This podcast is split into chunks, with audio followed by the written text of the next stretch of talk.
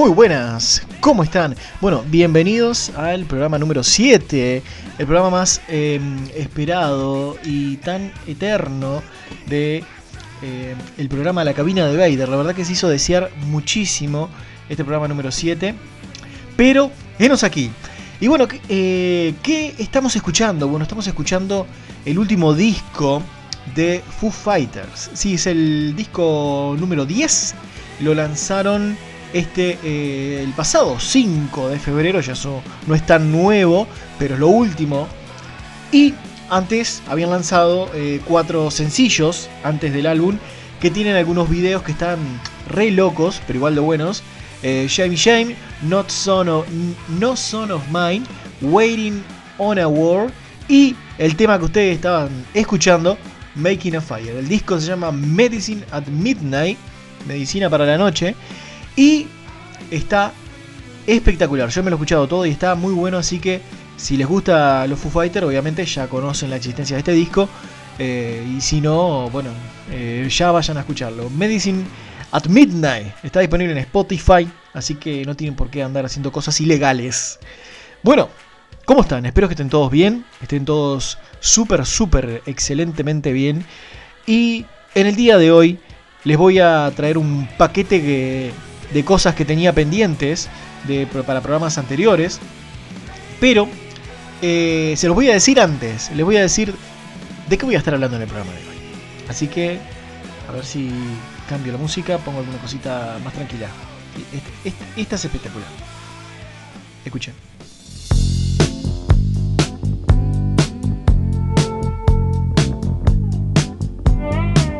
Fleetwood Mac, la verdad que se convirtió en mi banda favorita de, de, antaño, así que vamos arriba con Fleetwood Mac.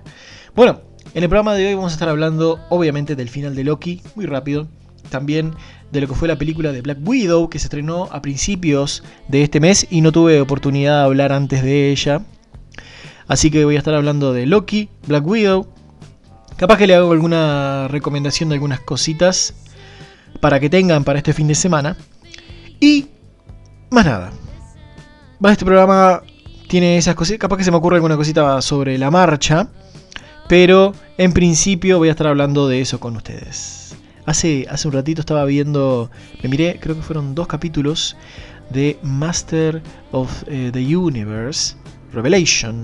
Esta nueva adaptación que parece como una continuación de lo que fue He-Man esa serie que nosotros todos conocemos, pero esta es escrita por eh, Kevin Smith, Kevin Smith lo deben de conocer, por Malrat y bueno, eh, ¿cómo se llama el podcast?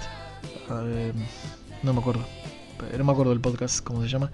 Pero tiene un podcast eh, que habla de pila de cosas, como, como yo, pero, pero con más plata. Y y bueno, es una persona conocida, eh, Kevin Smith, no, necesita mucha presentación. Y la verdad que está muy buena. Mucho Woman Power, ya en los primeros dos episodios. En el segundo más que el primero. Y está impecable. La verdad que me, me, encantó. Ya estos dos primeros episodios me encantó. Me quedan creo que tres o cuatro. Creo que son seis. Duran 26 minutos cada uno. Está muy pero muy buena. La verdad se, las recomiendo ya de entrada. No la terminé, pero les digo que vale la pena verla porque el dibujo, el diseño es espectacular y bueno, te lleva a, antiguos tiempos, ¿no? Te lleva a, lo principio, al principio, ya cuando miraba He-Man en la tele. Bueno, les paso las redes sociales. Recuerden que pueden seguirme en La Fuerza Geek, buscando arroba La Geek, tanto en Instagram como en Facebook. Y también la cabina de Vader, cabina con B corta, con B larga, y Vader con B corta. Pero bueno, pasa. Cabina con B larga y Vader con B corta. Ya sabes, lo buscas en Instagram, le das me gusta a todas las fotos que hay, compartís lo que se te antoje, escuchás todo el contenido que está disponible tanto en Spotify como en TuneIn, como en Google Podcast como también en, en todas las plataformas de Anchor. Así que ya sabes, tenés pila de cosas, tenés eh, del 1 al 6 los programas y hay dos cositas más extra, hablando de Walter, un, audio hablando de Walter White y un mini programita hablando de eh, la película de Joker, que seguramente haga una hablando de más películas y más personajes igual de interesantes, porque tengo una lista larga de personajes y películas para poder dedicarles eh, unos minutos, unos 7 minutos, 15, una cosa así, hablando de ellos. Así que bueno, no te aburro más, ya sabes, tenés que seguirnos en las redes sociales. Si no... Así que ya sabes, tenés que seguirme en las redes sociales. Y bueno, te dejo con un temita y te voy a dejar, ¿sabes con qué? Con otra canción de el último disco de Foo Fighters. Esta se llama Waiting on a War. Así que escúchala y volvemos.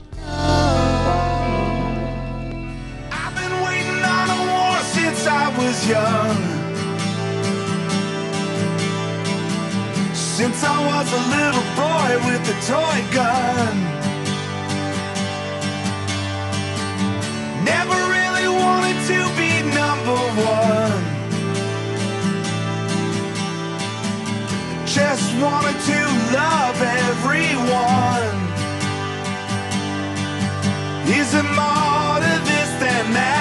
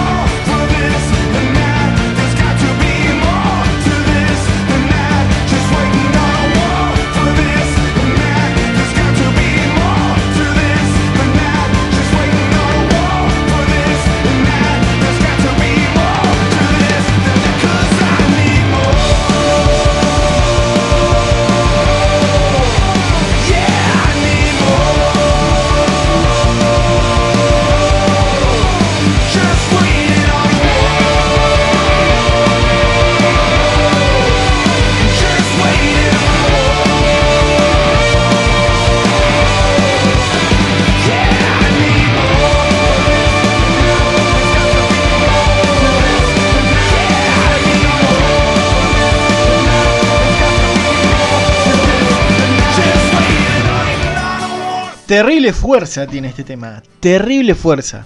Está impecable, me encanta, me encanta, me encanta muchísimo. Bueno, vamos a cambiar de ambiente, ¿sí? ¿Cambiamos? Dale, cambiamos. Perfecto, bueno, vamos a hablar de Loki. Loki terminó eh, a principios de este mes, terminó el 6, el 6 si no me equivoco, el miércoles de, en la semana de estreno de Black Widow.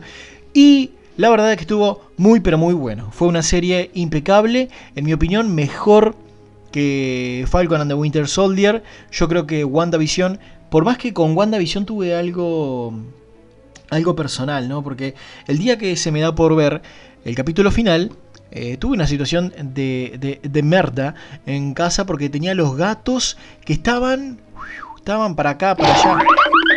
Estaban como locos y era imposible poder ver la serie tranquilo, entonces estaba distrayéndome a cada rato.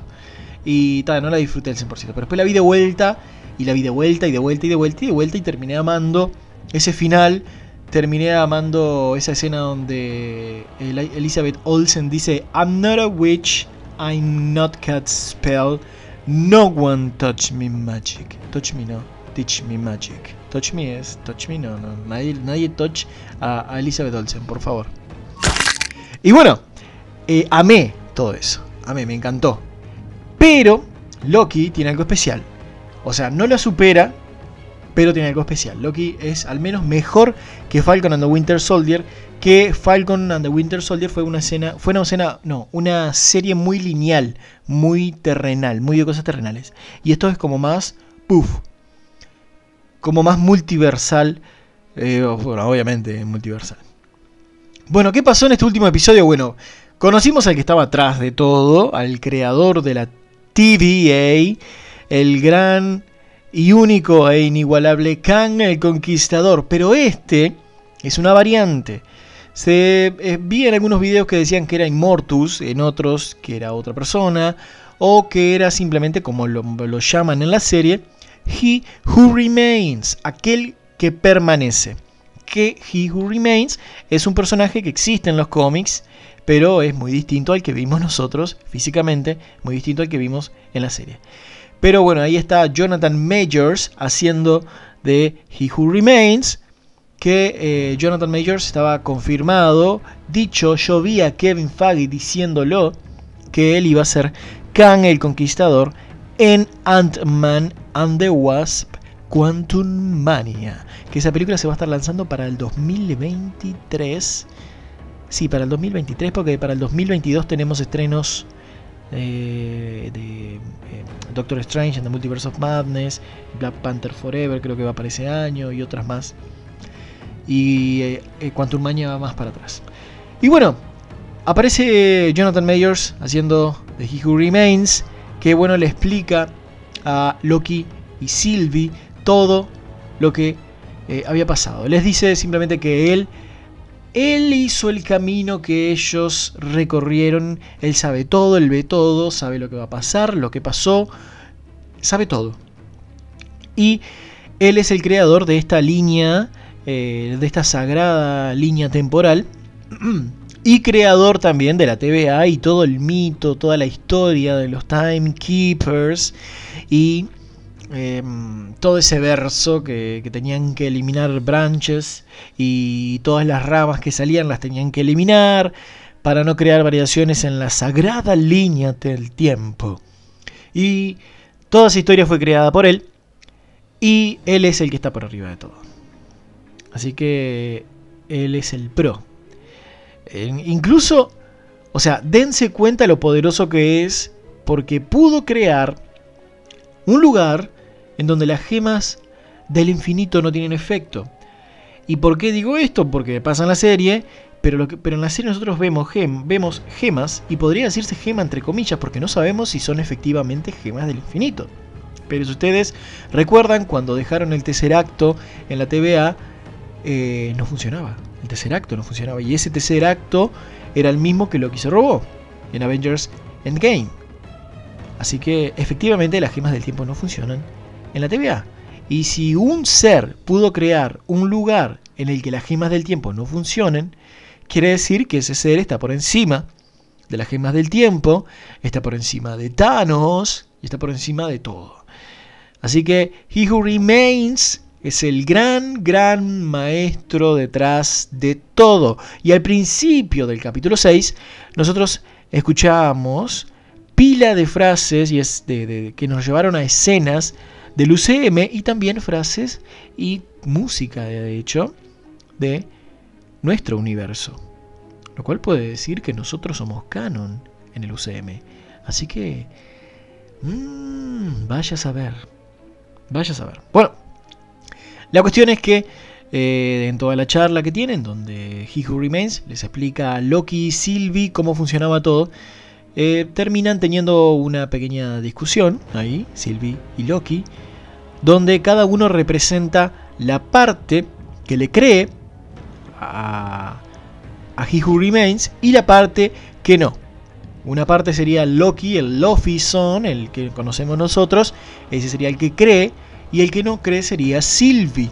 Ahí formarían ese Loki que, que, todos conocemos, ese Loki, esa esencia de Loki. Esa parte de Loki que quiere creer y que no. Esa parte de Loki que quiere confiar en las personas y la otra parte que no puede. Entonces se completa. Perfecto. Perfectly balanced. Y la cuestión es que termina ganando la parte que no cree. Y es entonces donde Sylvie eh, expulsa a Loki a la TVA, abriendo uno de esos eh, portales que tienen los eh, minuteros, y que se queda ella sola con He Who Remains.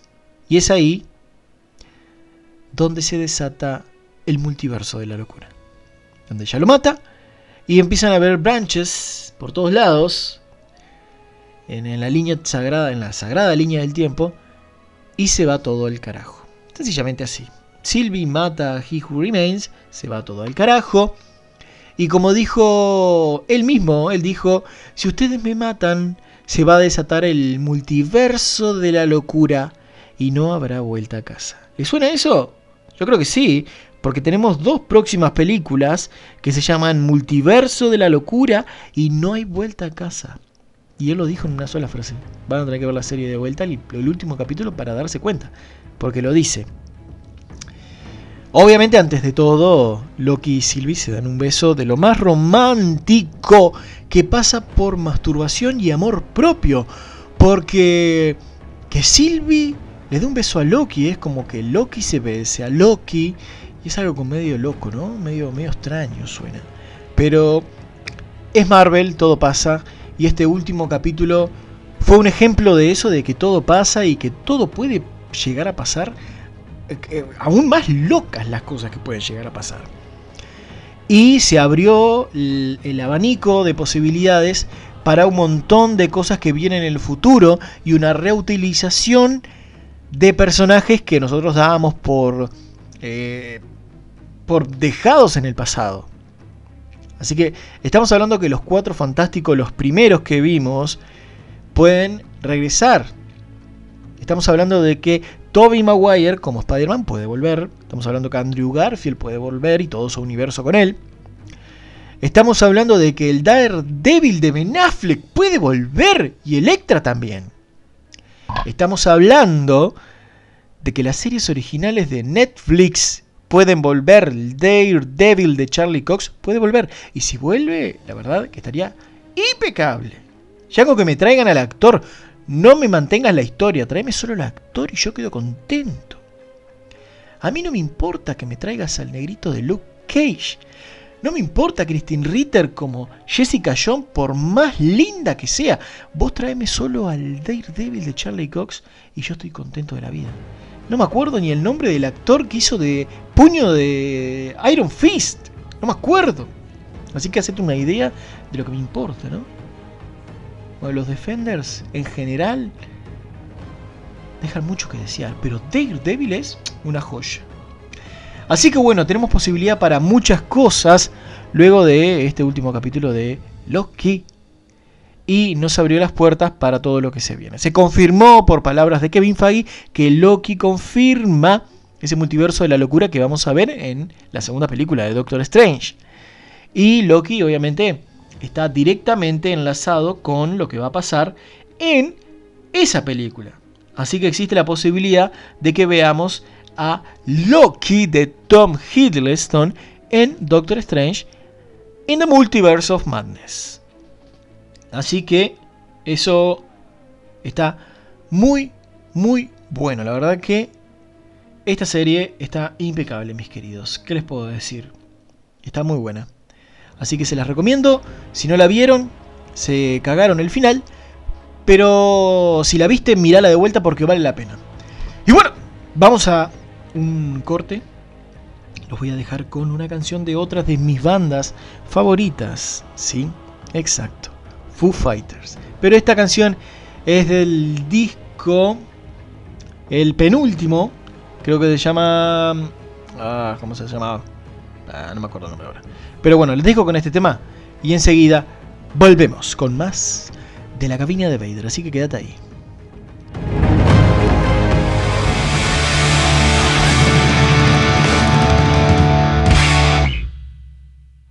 There you go again, putting words into my mouth. This one's for you to know, and for me to find out. All that troubling you want about.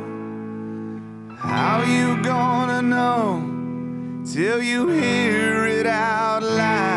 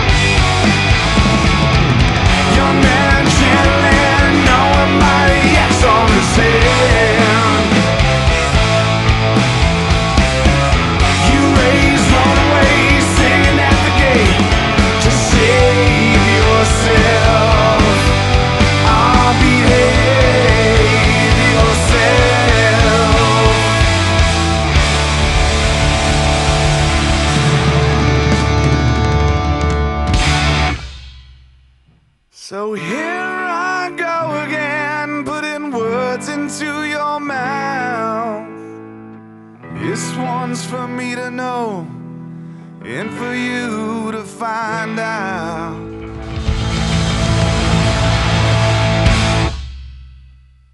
All that I'm on about. How you gonna know?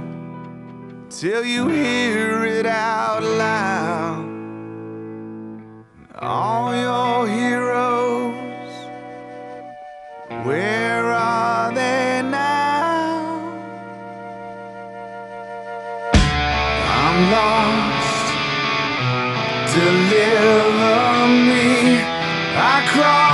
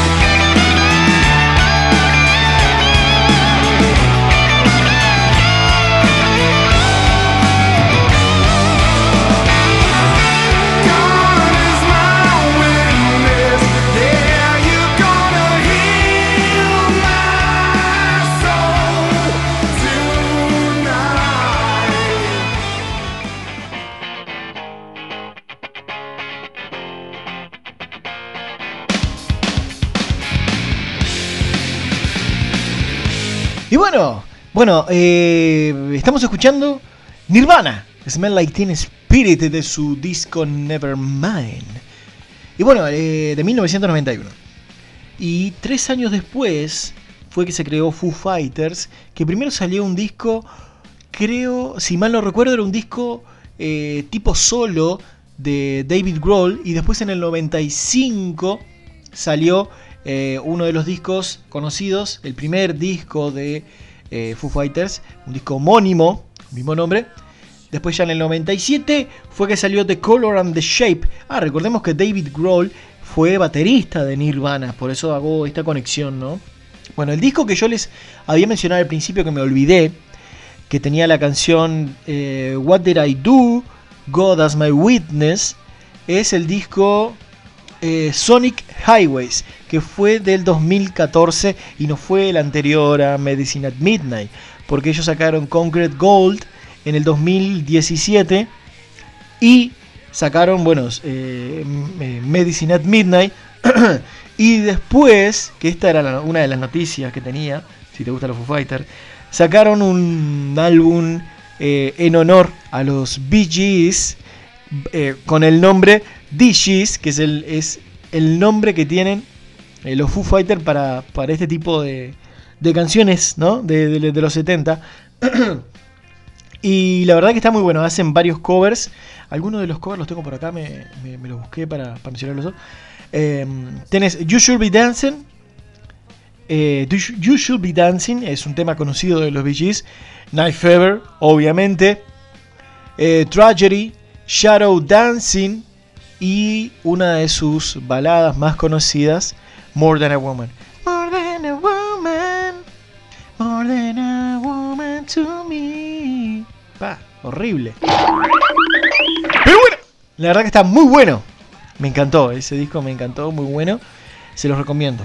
Salió hace un par de días.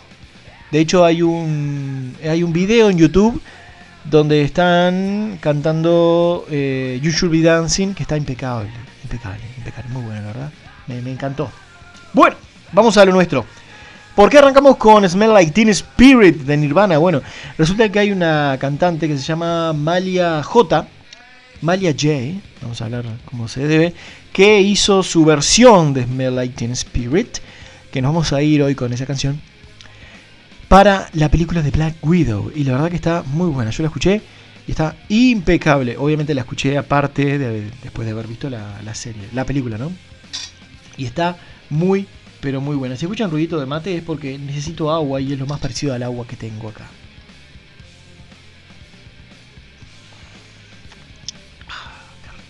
Bueno, Black Widow se estrenó el 9 de junio y julio y fue la película tan esperada por los fans de Marvel Studios. Se estaba atrasando un montón esta película. La verdad que debería haberse estrenado a principios del 2020, pero entre pito y flauta se estrenó tardísimo. Y por suerte se estrenó ahora y no más tarde, porque como iba a la mano, seguramente se iba a estrenar mucho más tarde, pero no. Ahí la teníamos, Black Widow estrenada en Premier Access en Disney Plus y también en algunos cines. En los cines de Uruguay la tuvimos disponible a partir del 15 de julio, que fue que se abrió todo y se volvió un poco a la normalidad normal. Una normalidad normal en realidad, pero normalidad. Y ahí fue donde pudi- pudieron ver muchos de los eh, que no piratean, pudieron ver Black Widow en cines. Que los cines eh, están teniendo un 30% de capacidad nomás. O sea, dense cuenta que para conseguir una entrada está medio complicado. Así que si querés ver a las Blackpink el 2 de agosto, más que vale. Más te vale apurarte. Porque si no te vas a quedar sin lugar. Bueno, Black Widow fue una película ambientada entre los acontecimientos de Capitán América Civil War y Avengers Infinity War y conecta perfectamente con cada uno de los plazos, porque ni bien arranca la película, te muestran a Natasha Romanoff corriendo, rojando, fugándose de las manos del general Ross, el viejo que estaba hecho paté ahí porque le habían hecho un trasplante de algo que no me acuerdo, pero estaba hecho per, eh, todo hecho paté. Y, y ella estaba huyendo de él. Y desde entonces, donde planea irse a un remolque, hay una casa rodante, en las montañas de Tangamandapio, donde su amigo Negrito, que le consigue todas las cosas, le consiguió, bueno, obviamente eso, plata, todo obvio, pues, todas esas cosas no se cuentan, tiene plata, pero no te dicen de dónde la sacó. Y ese super contacto, que todos queremos tener uno, le consiguió todo, todo lo necesario para vivir eh, aislada. Y es ahí también en esa escena donde ella eh, recibe un paquete que se lo envían de Budapest. Pesh, Pesh, que te quede claro, Pesh, no Budapest. Y eh, resulta que ese paquete tenía algo que estaba buscando el mismísimo Taskmaster. Taskmaster. Que era nada más y nada menos que un suero que lo que hacía era quitar del ensueño, quitar del control mental a las Black Widow. Porque las Black Widow seguían existiendo y seguían ahí en la vuelta, la sala roja seguía en funcionamiento y su director, creador y man- manteniente, el que la mantiene, Dreykov, seguía vivo, a pesar de que Natasha en Budapest había intentado matarlo. Era, el- era lo que pasó, que nosotros siempre, en todas las películas en, la que, en las que Natasha y Hawkeye compartían pantalla, siempre mencionaban de Budapest. Entonces nadie sabía qué mierda había pasado en Budapest, hasta en esta película que nos cuentan que efectivamente lo que pasó en Budapest es que Natasha, para limpiar su nombre y poder este, estar a, a buenas con Shield, tenía que matar a Dreykov, el director de la Sala Roja el director de la sala de las Black Widows. Es entonces donde eh, ella va a Budapest nuevamente a revivir el trauma y se encuentra con su hermana, entre comillas, porque la película arranca en el 95, ¿sí? mientras Capitana Marvel estaba haciendo destrozos en algún lado, peleándose con Jude Law, rompiéndole la cabeza al joven de Dumbledore. Eh, ella estaba con su fake family, que eran todos rusos, todos, este, todos espías rusos, metidos en Shield para sacar información acerca del tema del control mental. Eh, todo ese programa del super soldado, bueno, todo ese control que tenían sobre Bucky, querían sacar la fuente de eso. Y lo lograron, obviamente. Y es eh, ahí donde comienza la película, donde te muestran a Natasha y Yelena como hermanas, Melina también como su supuesta madre, y el, y el, guardián rojo, eh, Red Guardian, como su supuesto padre. Todos, todos espías rusos, del más chico al más grande. Y bueno, es entonces donde ella conoce su se reencuentra perdón, con su hermana en Budapest, tiene una pelea espectacular, hermosa. Eh, obviamente, antes Natalia se había enfrentado a Taskmaster, que había ido a buscar ese paquete que Natalia había recibido. Y esa pelea está brutal. Te muestran bien esa habilidad que tiene Taskmaster de poder copiar el estilo de pelea de su contrincante. Te lo muestran ahí eh, re bien. Me encanta Taskmaster, lo amo. A pesar de lo que pasó al final, lo amo. Me encanta. Bueno, se encuentra con su hermana y aparece Taskmaster de vuelta. Tienen que huir. Y bueno, entre pito y flauta, terminan eh, yendo a buscar a Guardián Rojo que está encerrado en una prisión en- en- en- entre em, kilos y toneladas de, a- de arena, iba a decir, igualito, de nieve en el medio de, de- allá, en, donde cayó el avión. El- sí, el avión de- de- del del accidente de los Andes, bueno, por ahí. Y ahí estaba el Red Guardian, entonces lo van a liberar. ¿Por qué? Porque él piensan que él les puede dar información acerca de dónde está la sala roja actualmente para poder ir a capturar a Dracov, matarlo de veras y eliminar todo rastro de todo y liberar a esas Black Widows que están bajo ese control mental. Ese control mental que Dracov implementó luego de que Natalia se escapó en los años principios de los eh, 2000, 2007 será más o menos, calculando más o menos por la edad, ¿no? Y la verdad es que eh, estuvo muy, pero muy buena toda la película. Hasta cuando van a buscar a Red Guardian, hasta ahí estuvo impecable. Y después estuvo mejor. Porque tienen escenas de pelea muy buena. Eh, Red Guardian es el toque humorístico de la película, interpretado por David Harbour.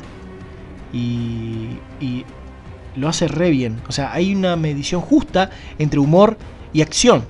O sea, es una película al estilo eh, Capitán América and the Winter Soldier, pero eh, con un poquito más de humor quizá. pero está todo perfectamente balanceado, o sea, Thanos lo aprueba. Y eh, no la hace un Thor Ragnarok, eh, que tiene mucho, mucho, demasiado humor. La mantiene equilibrada, como dije, la verdad que está muy buena. El tema de las, las peleas, las coreografías de pelea están excelentes. A mí me encantaron. Después tenemos que se van a buscar a Melina, que Melina también es una Black Widow, pero eh, está trabajando para Dreykov en el tema del control mental, pero ella lo está, practicando con cerdos. Eh, después Dreykov e- ese, ese, mm, ese trabajo que ella hizo lo aplica en las viudas negras. Entre ellas estaba Yelena, porque Yelena estaba controlada, pero nosotros vimos al principio de la película que ya la liberaron de ese control mental, con ese polvito rojo. Y eh, se unen fuerzas y todos deciden derrocar a Dreykov, que estaba pasado de vivo. Es entonces donde van a la sala roja, que resulta que estaba en el cielo, estaba flotando la sala roja, por eso nadie la encontraba. Y ahí es donde tienen peleas tras pelea tras pelea, se enfrentan a Dreykov, Dreykov tiene su charla emotiva contándole todos sus planes a Natalia. En eso Ultron debo reconocer que era más inteligente, porque cuando estaban en el barco de... em, ay, no me acuerdo el nombre ahora. De este villano, interpretado por ba, Andy Serkis, no me acuerdo el nombre ahora. Eh, él, él les dice a los Vengadores, Ay, voy a aprovechar este tiempo para explicarles mi terrible plan. Y no se lo explica porque es un tipo listo. Ultron es listo. Pero Dreykov no. Dreykov le contó todo, absolutamente todo, hasta de más le contó. Bien para que eh, Natalia pudiera eh, saber cómo tirarlo abajo, ¿no? Y bueno, y así fue. Eh, na- ganan los buenos. Dreykov pierde. Eh, pierde sus lentes también. Y resulta que Taskmaster era la hija. Sí, todo así de buena te lo tiro, así, boom, todo vómito verbal. Y. Y ta, es lo único malo, entre comillas, el tema de que hicieron a Taskmaster mujer y le cambiaron completamente toda la historia, pero acorde a la historia de Black Widow tiene lógica y está bueno el personaje. O sea, si lo mirás solo como un personaje de Black Widow, está bueno. O sea, está bien hecho. Pero si lo asocias a los cómics, obviamente no, es una cagada lo que hicieron. Pero está bueno el personaje, mirándolo con la perspectiva de únicamente la película. Eh, lo que te deja claro esta película que quedan vivos por ahí Yelena Belova, Red Guardian, Melina y Taskmaster. Y otras Black Widows que están fuera de ese control mental que Draco les aplicaba. Y también sabemos que Draco está muerto y que el General Ross está hecho paté y que necesita tomar vitaminas rápido porque se viene Infinity War. Y en Infinity War lo vimos bien. La cuestión es que la película termina donde eh, Natasha va a su contacto, el negrito que le consigue todo. Que a propósito, Kevin Feige dice que quiere explorar ese personaje. Yo quedé de cara cuando vi esa noticia, digo, ¿pero qué vas a explorar del personaje? ¿Qué, qué va a contar? ¿Cómo le, ¿Cómo le consigue todo a los Vengadores? Que es el, e- e- es el bufón, el que le lleva todas las cosas a los Vengadores, capaz, o, o- o- o- a los Thunderbolts. Oh, un ojo. mm. Ojo, porque ahí puede, puede estar bueno. Y bueno, eh, voy a buscar una cosita. Y bueno, la cuestión es que eh, termina esta película con Black Widow consiguiendo ese jet que nosotros después vemos en Avengers Infinity War, donde estaba el Capi, el Capi, donde estaba el Capi, donde estaba Falcon, y eh, en ese mismo jet es donde van a buscar a, em, a y la Bruja Escarlata, que estaban teniendo problemas enfrentándose a Corvus Glaive y su mujer, ¿no? Próxima Midnight. Y ese, ese jet fue conseguido por ese negrito amigo de Black Widow. Y entonces es la escena que vemos. Hay una. Hay una. Una cosa que he visto por internet que está interesante. Es en cuanto al personaje de Black Widow.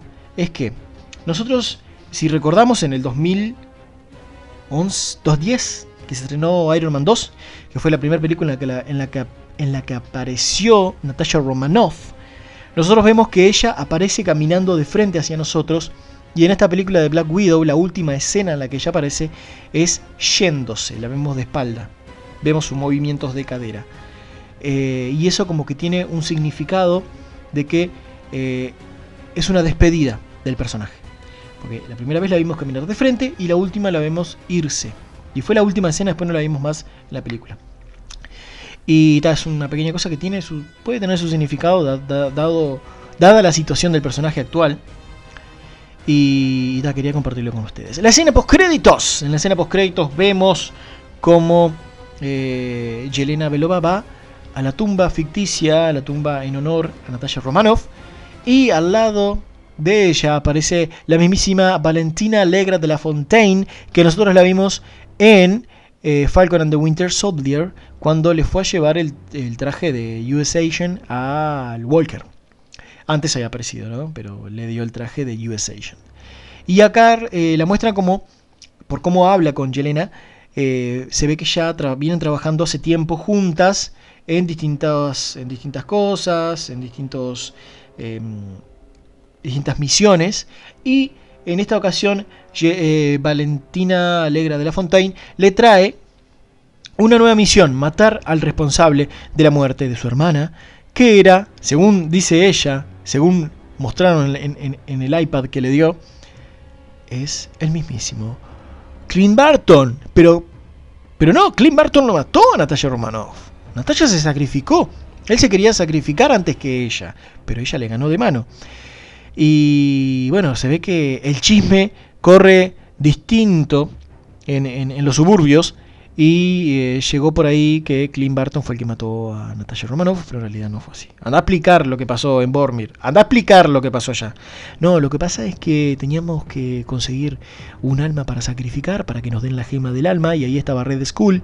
Y Red Skull nos dijo, y bueno, un alma por un alma, Soul for a Soul, hija de Iván. Y, ta, y Natalia se tiró, porque me ama. Porque somos eh, amigos que nos amamos. Y ta. Bárbaro, dale, genial. Así va a quedar. Yelena va a quedar con una cara de. dale, bárbaro. Pero eh, tiene lógica que eso pase porque Yelena Belova está confirmada para aparecer en la serie de hockey que se va a estrenar en finales de este año, antes, obviamente, de el estreno de Spider-Man No Way Home. Ella, según se confirmó, va a tener un atuendo, un outfit bastante similar al que tuvo Clint Barton en su temporada como Ronin. Así que va a estar bastante sangrienta esta, esta tipa, güey. Y bueno, la película en general le doy un 8. Para mí un 8, está bien. Es una buena película, tiene buena acción, tiene humor. eh, es una historia que nosotros ya conocemos porque conocemos el principio y el final de Black Widow. Ya sabemos que va a morir. Ya sabemos que Natasha muere. Eh, y el periodo en el que abarca está re, recomido. O sea, ya sabemos lo que pasó al final de Civil War, ya sabemos lo que pasó al principio de Infinity War. Lo que no sabemos en sí es lo que pasó después de que, eh, de que Natasha agarra el jet, ¿no? ¿Qué pasó en ese tiempo de huida en el que estuvo con em, el Capitán América, con Chris Evans, con, Chris Evans, con, con el Capitán Rogers, eh, con, con Sam Wilson? No sabemos lo que hicieron en ese tiempo, antes de ir a salvar a, a Visión y a Bruja Escarlata. Lo cual estaría muy bueno. Hay artes conceptuales de que estuvieron cagando a piñas unos cuantos mafiosos. Lo cual podría estar bueno. Verlo en algo, no sé, un cómics, algo, no sé, un one shot, lo que sea. Dame una película, una serie de tres capítulos, algo, contame. Porque me quedó en un bache oscuro eso. Pero bueno. Black Widow ya se estrenó, disponible en Disney Plus Premier Access, o si no espera octubre a verla gratis, o si no también es la opción de verla en los cines, que por suerte en Uruguay ya están habilitados. Te voy a dejar con un tema de otra banda, esta, vez va a ser otra en serio, es Nickelback, Age of Revolution. Te dejo con este tema y enseguida volvemos con más de la cabina de Vader. Head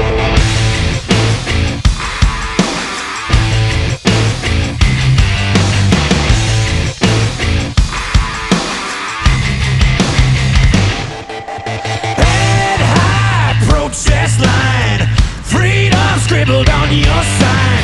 Headline, New York Times. Standing on the edge of a revolution. Hey, hey, just obey. Your secret's safe with the NSA. In God we trust or the CIA. Standing on the edge of a revolution.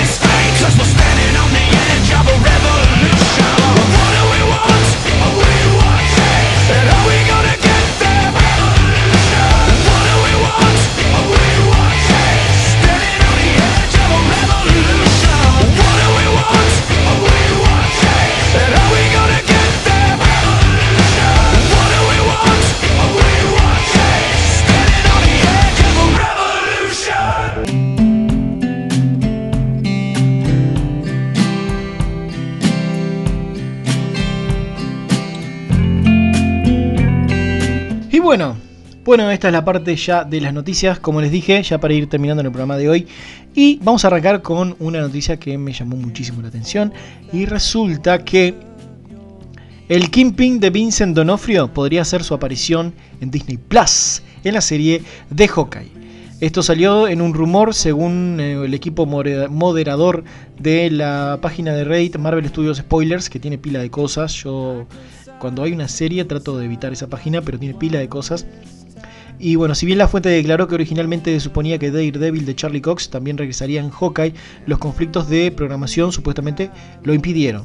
Además, el informe indicó que Hawkeye se estrenará casi al mismo tiempo que Spider-Man No Way Home, como les dije yo hace un rato, que llegue a los cinos debido eh, eh, los vínculos entre los dos. Las mismas fuentes dijeron anteriormente que Hawkeye comenzará este noviembre, lo que significa que los episodios posteriores del programa se alinearían con el lanzamiento del 17 de diciembre de la secuela dirigida por Tom Holland. O sea que Hawkeye en parte estaría sería relacionada con eh, No Way Home.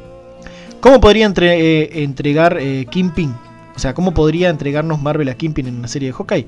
Bueno, el, jefe criminal Kingpin de Wilson Fisk tiene un vínculo sorprendente y obvio con la trama de Hawkeye a través del debut de la heroína sorda Maya López, que se confirmó que va a estar en la serie. Hemos visto eh, eh, fotos en el set y todo. Más conocida como Echo. Dentro de los cómics, Maya se convirtió en la hija adoptiva de Wilson Fisk después de que su padre biológico, un ejecutor de la mafia del jefe del crimen, fuera asesinado bajo las órdenes de Kingpin. Se dice que de López, quien será interpretada por Alacua Cox, está preparada para su propio proyecto individual en Disney Plus, un spin-off de Hawkeye.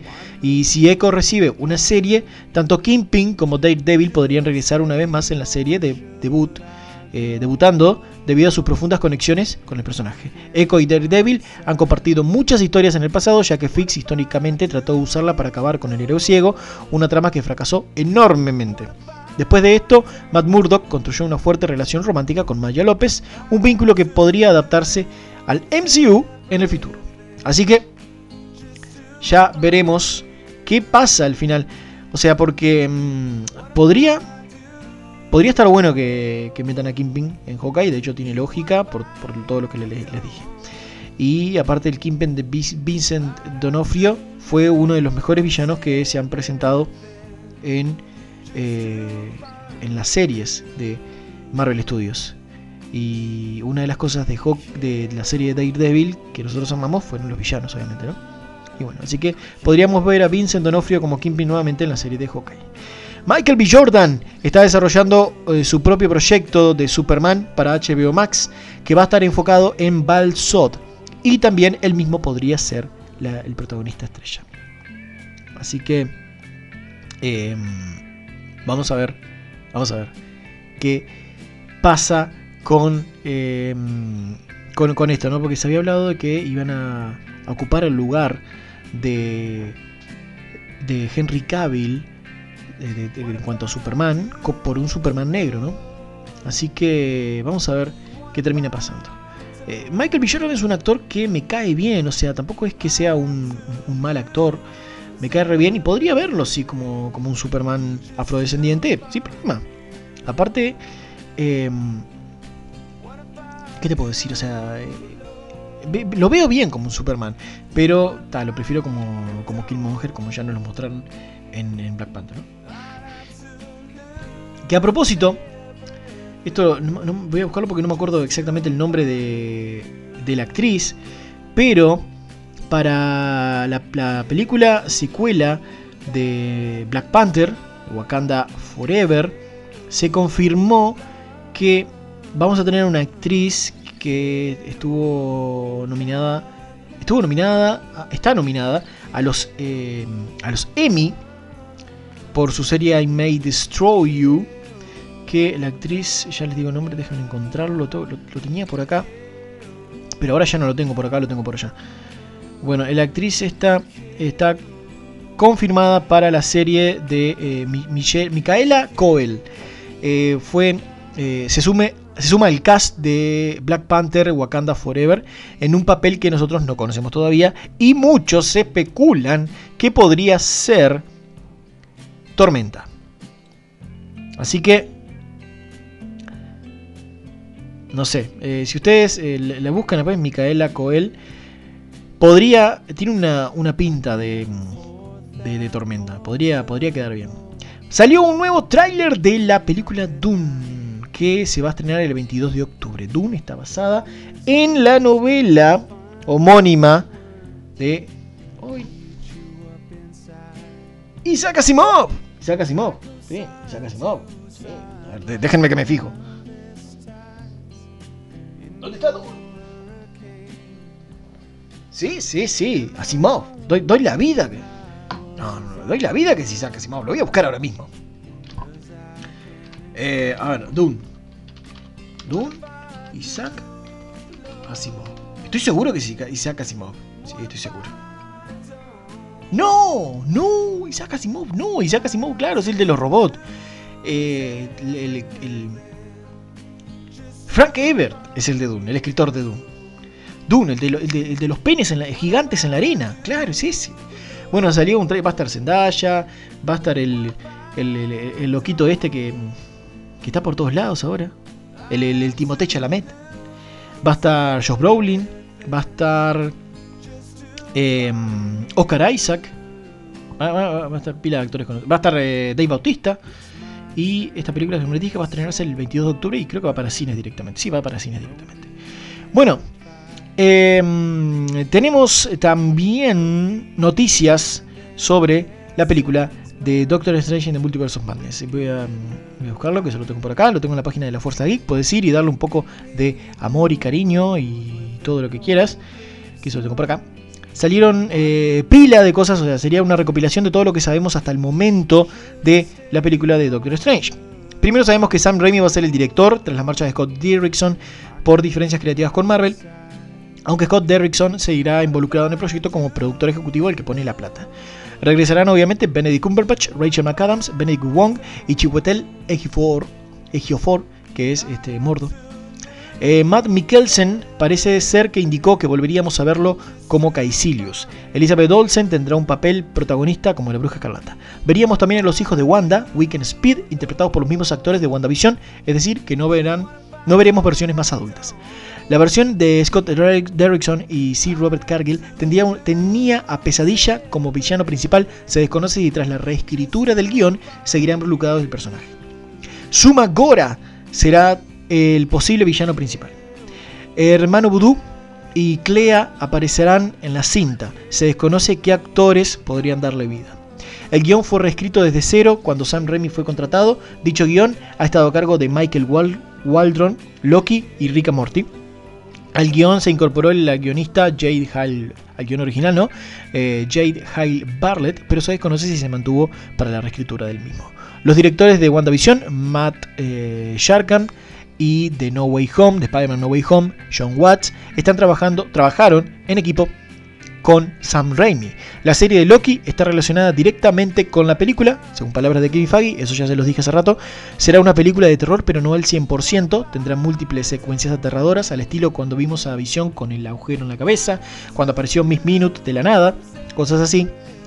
Eh, sirve de progresión natural de WandaVision, aunque la inmensa mayoría se ha grabado en Reino Unido, una parte del rodaje habrá tenido lugar en Noruega. Doctor Strange tendrá un nuevo look, pero aún desconocido. Después, también tenemos posibles apariciones y cameos en la película. Kevin Feige reveló que los personajes que llegarán al MCU van a ser gracias a esta película. Muchos van a aparecer. Podríamos ver versiones diferentes de personajes ya conocidos en el MCU de universos alternativos, o sea que veremos variantes de pila de personajes. Bruce Campbell tendrá un cameo, obviamente, porque en las películas de Sam Raimi, Bruce Campbell tiene su cameo. Tom Cruise podría tener un cameo como Iron Man. Tobey Maguire como Spider-Man. También se rumorea, se rumorea la aparición de, cameo de Hugh Jackman como Wolverine. Recuerden que hace unos días eh, en las redes sociales de Hugh Jackman él subió una historia donde estaba el puño con la garra de Wolverine. Eh, fue un trabajo de Boss Logic, Logic, y enseguida después de esa historia subió una foto de él con Kevin Feige. Así que veremos. Otro rumor dice que podría aparecer la versión de Hydra del Capitán América de la ah, ¿cómo se llama? La Secret Wars, no, de ay, Imperio Secreto. Es un cómic que está muy bueno, lo tengo ahí Y conozco la historia obviamente, pero lo tengo que leer, lo tengo que terminar. Eh, Leonardo DiCaprio como Spider-Man sería otro cameo que se rumorea. Podría aparecer una versión de los Illuminatis de otro universo. O sea que podríamos ver a Iron Man, Doctor Strange, eh, Aquaman. Aquaman no, Aquaman es de DC. eh, Namor, eh, Mr. Fantástico y Black Bolt. Black Bolt es el perro, eh, eh, el rayo negro. Bien, eh, posible cameo de Ghost Rider de Johnny Blaze con un actor que no lo ha interpretado hasta el momento. Doctor Strange podría tener un mentor que lo guíe a través del multiverso. Se desconoce quién podría ser. Obviamente podría ser una versión más conocedora de una variante de Doctor Strange que conozca más las cosas, ¿no? Eh, Adam Hugil se unió al elenco en un rol desconocido, pero se rumorea que podría tratarse de Ritra. Ritra es como un toro que está en el Sectum, en, el lugar donde está Doctor Strange, nunca me sale el nombre. Eh, que bueno, que lo ayuda con todo y bla bla bla, o sea, podría interpretar ese personaje. Eh, Mónica Rambeau podría aparecer nuevamente, así que esperemos, Mónica Rambeau de WandaVision. Jack Bill podría volver como Kid Loki, lo vimos en la serie de Loki. El propio Loki de Tom Hiddleston también se rumorea que podría aparecer. Peggy Carter como Capitana Carter podría debutar en su versión live action de la cinta. Ojo con eso. El Spider-Man de Tom Holland también podría aparecer. Recordemos la serie What If, que se va a estrenar el, el 11 del mes que viene. Podría tener una conexión con esta película. ¿Cómo? No sé, pero ya veremos. El casting asegura que eh, Marvel Studios ha fichado actores para interpretar a guerreros y arqueros. Eh, Michael Weldrum dice que la película es muy Sam Raimi y visualmente emocionante. Declaraciones de Kevin Feige dice que está emocionado porque los fans podamos ver esta película. Elizabeth Olsen dice que es una película muy loca. Benedict Wong, que interpreta a Wong, dijo que trabajar con Raimi es excelente. Se confirmó que tendrá un ambiente de terror, como ya les dije, y no me queda más que decir que Doctor Strange de Multiverse me excita tanto y no sé por qué. Y sí que bueno, hasta aquí las noticias. Si hay alguna más, la van a ver en la página de la Fuerza Geek. Tenemos, eh, tengo pila de noticias ahí, eh, hablando de Loki, cosas que se eliminaron del corte original de Loki. O sea, hay cosas que, no vimos. Eh, recuerden que salió el Assemble, el capítulo Assemble de, Loki. Ya tuvimos el de, el de WandaVision, el de Falcon de Winter Soldier y salió el de Loki el miércoles pasado. Y el resto de las noticias, como les dije, las van a poder ver en la página de Fuerza Geek. Así que, como dice nuestro queridísimo Obi-Wan Kenobi, Remember, the Force will be with you, always. Así que querido, que la fuerza te acompañe y los dejo con Malia J, Smell, el Teen Spirit y nos eh, vemos, me oyen, el próximo viernes a partir de las 20 horas. Pórtense bien, cuídense y hasta luego. Chao, chao.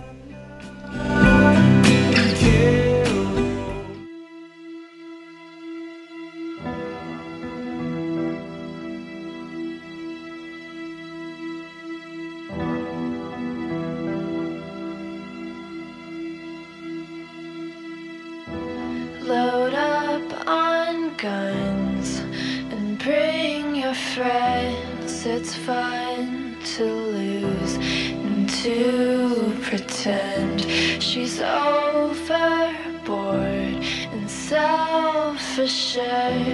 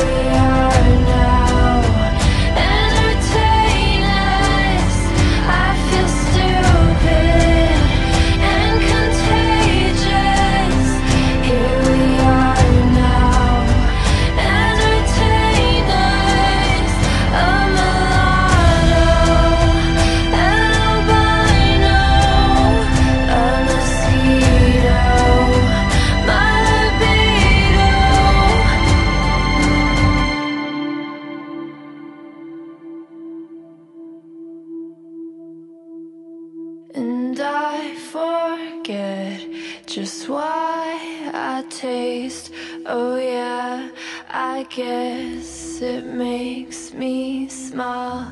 I found it hard, it's hard to find.